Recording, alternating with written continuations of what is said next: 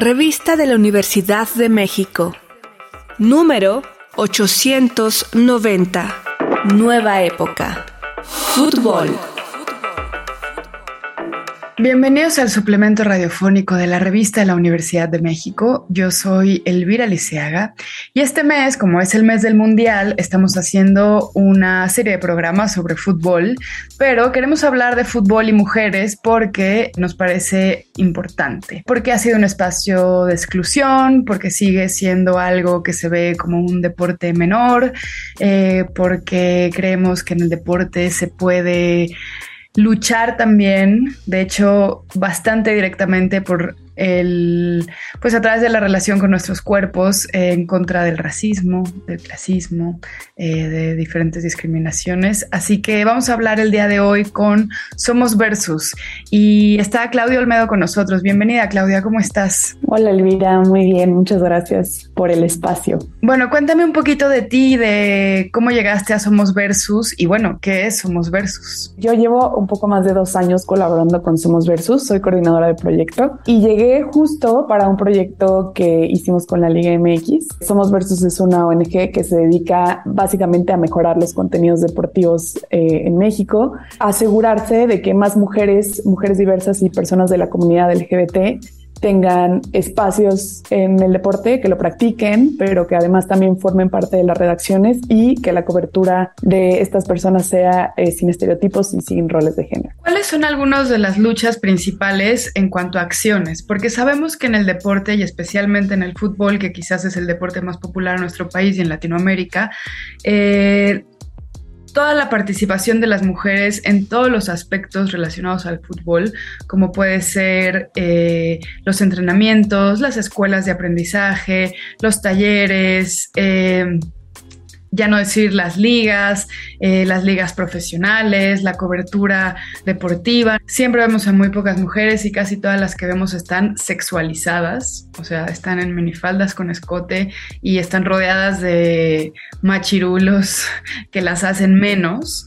Entonces, bueno, cuéntame un poquito cuáles son algunas de las acciones que se proponen ustedes en este acompañamiento, no solo para que más niñas y mujeres se animen a jugar o se animen a disfrutar del deporte pues libremente, ¿no? De manera segura, para que los hombres que pareciera, estoy segura que esto no es verdad, pero que pareciera que son el principal género relacionado al fútbol, eh, se sensibilice. Estoy de acuerdo en todo lo que comentas y lo hemos detectado. La última acción de Somos Versus fue justamente un observatorio de medios que se dedicó durante un año a observar ocho medios deportivos para justamente entender y, tener como pruebas de todo esto que comentabas, ¿no?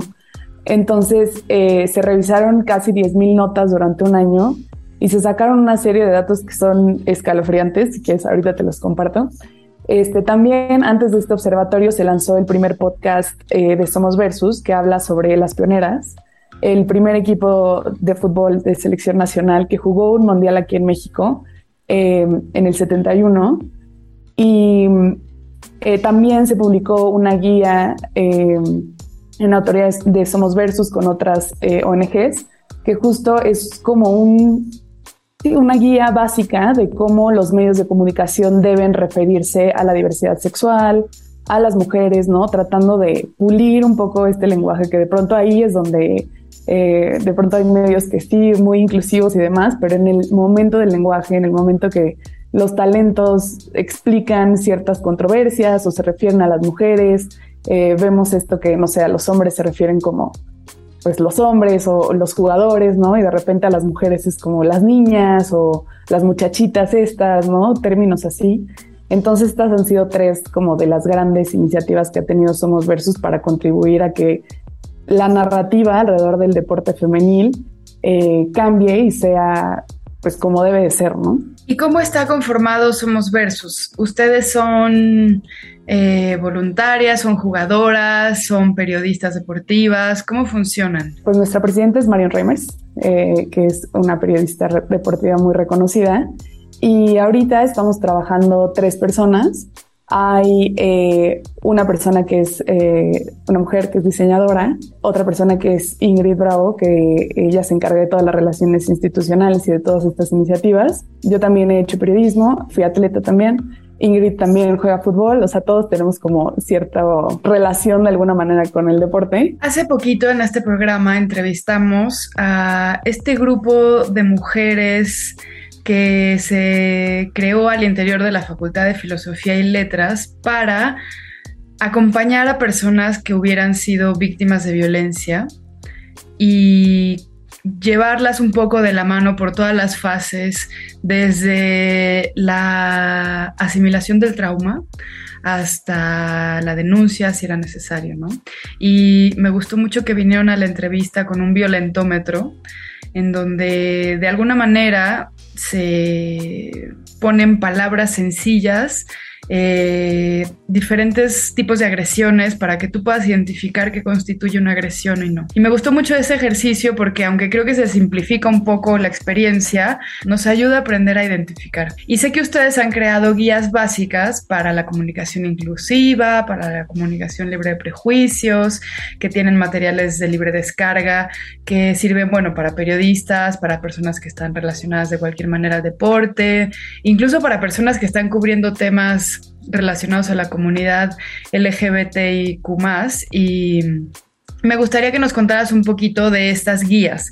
¿Cómo son? ¿Qué incluyen? ¿De qué manera nos sirven a personas que ni siquiera relacionadas activamente con el fútbol, sino que tal vez somos espectadores nada más y que vivimos en un universo que ya ahí hay un poco de discriminación o mucha? Esta guía básicamente lo que intenta es dar a conocer conceptos quizá básicos para personas que ya están como involucradas con el lenguaje inclusivo o con eh, el deporte femenil o con eh, atletas de la comunidad LGBT. Pero lo que busca es justamente que, por ejemplo, la noticia no necesariamente tiene que ser la orientación sexual de alguien, ¿no? Sino contar mucho más a profundidad eh, las historias de las mujeres y de las personas de la comunidad busca que no que se cubra igual que los hombres, porque hay algunas cuestiones del deporte femenil, por ejemplo, que, que son particulares del deporte femenil, pero sí que no se caiga en un lenguaje discriminatorio, que no se caiga en los clichés, por ejemplo, que Mario le llama mucho, como le dice, le dice la pornografía de la herida o algo así,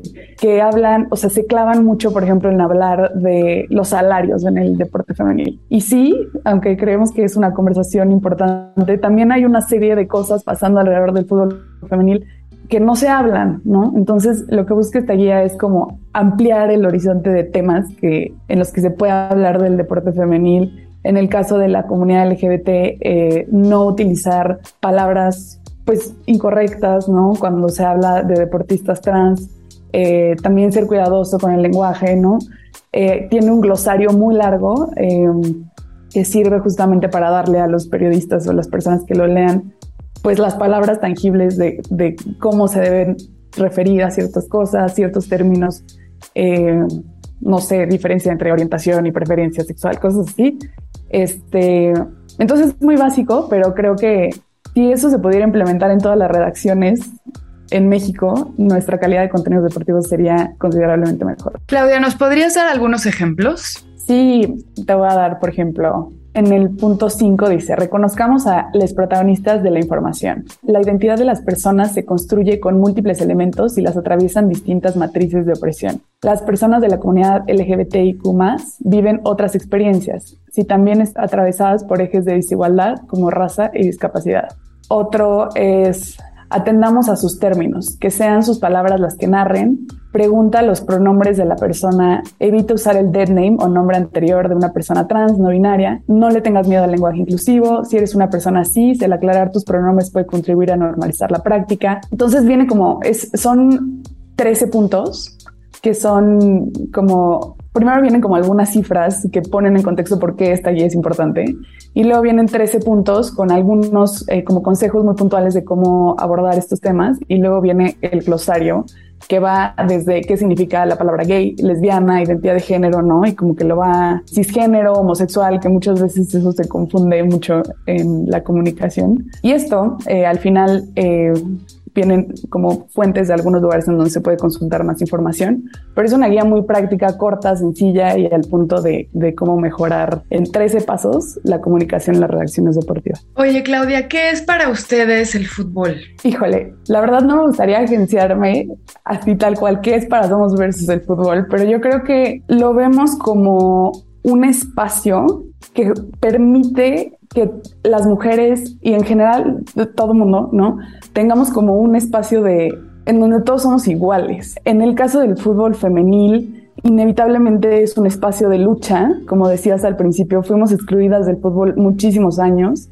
Entonces, para nosotras el fútbol es el al ser el deporte más popular del mundo, es el espacio en donde se puede seguir conquistando cosas, lanzar el mensaje de que las mujeres somos dueñas de nuestros cuerpos, eh, que podemos hacer todo lo que se nos ha dicho que no podemos hacer. Y también es una vitrina como para que más niñas, más mujeres, más personas eh, diversas, personas eh, históricamente discriminadas sepan que hay un espacio en el que todos pertenecemos y que independientemente de los sesgos y de la exclusión histórica que han tenido hacia nosotros, podemos jugar. Entonces, el fútbol es eso, este vehículo para nivelar la cancha entre todos. Perfecto. Bueno, se nos acabó el tiempo, pero dime dónde podemos descargar esta guía práctica para ser incluyentes en el fútbol y en la vida y dónde podemos seguirlas y si tienen página de internet, redes sociales, etcétera. Eh, la guía, así como los resultados del observatorio que te comentaba, están en versus.mx, ahí lo pueden eh, descargar y ver los resultados del observatorio y en todas las redes sociales estamos como somos versus MX.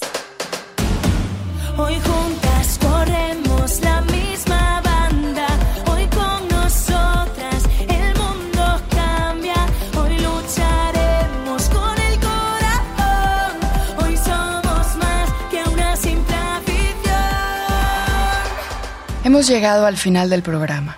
Si quieren leer más sobre fútbol, les recomendamos Eso del fútbol que poco perturba, de Marion Reimers, y el cómic Temporada de Rosas, de Chloe Wary. Ambos artículos se encuentran en el número de este mes de la revista de la Universidad de México. Pueden consultarla gratuitamente en www.revistadelauniversidad.mx. En Twitter, en Facebook y en Instagram nos encuentran como arroba revista-unam.